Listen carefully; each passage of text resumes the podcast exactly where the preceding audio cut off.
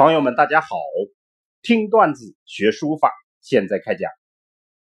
上次我们讲了苏轼论书里面的段子，用意精致。今天我们要讲论书里另一个段子，笔种墨池。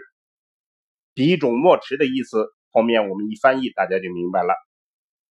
好，我们先串讲一下原文：笔成种。墨成池，意思就是退笔成种，这是怀素练书的故事。墨成池，意思就是临池学书，池水浸墨，这是张芝练书的故事。苏轼的意思是说，如果能做到怀素这样，张芝这样，那么会怎么样呢？不及羲之，即献之。达不到王羲之，也能达到王献之。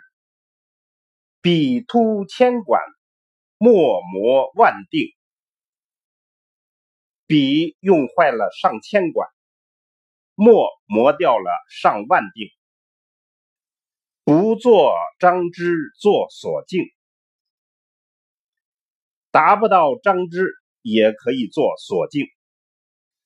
好，我们现在把原文整体诵读一遍：笔成种，墨成池，不及羲之，即献之。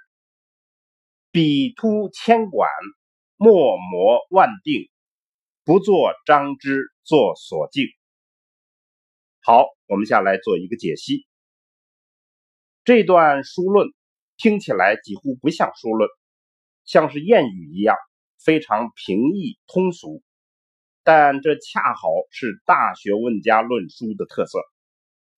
实质上，一切看似深奥的理论，骨子里都是平易通俗的，只是需要极具穿透力的眼光才能看清这种本质。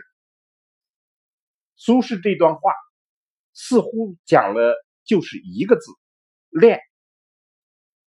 书法要写好。就这一个字练。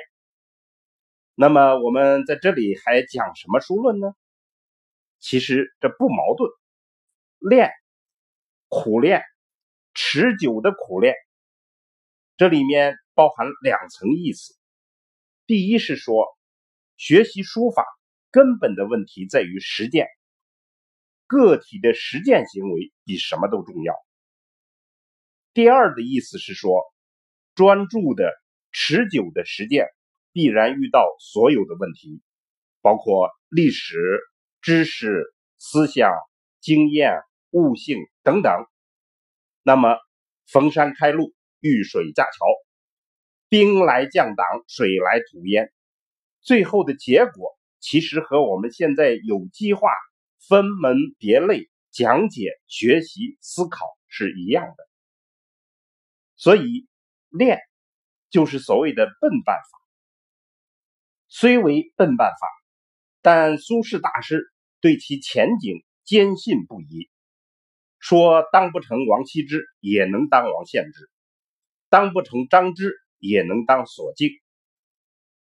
王羲之、王献之的地位不用解释，顶级人物；张芝是东汉的草圣，是第一个草圣；索敬传张芝之法。是西晋的章草大师，这样四个大人物就是榜样，就是苦练的前景。当然，这是一种终极的说法。苦练是不是能坚持到终极，恐怕很难。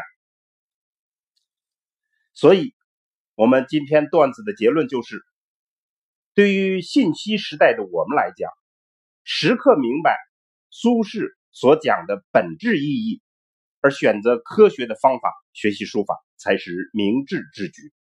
好，听段子学书法，我们下次再见。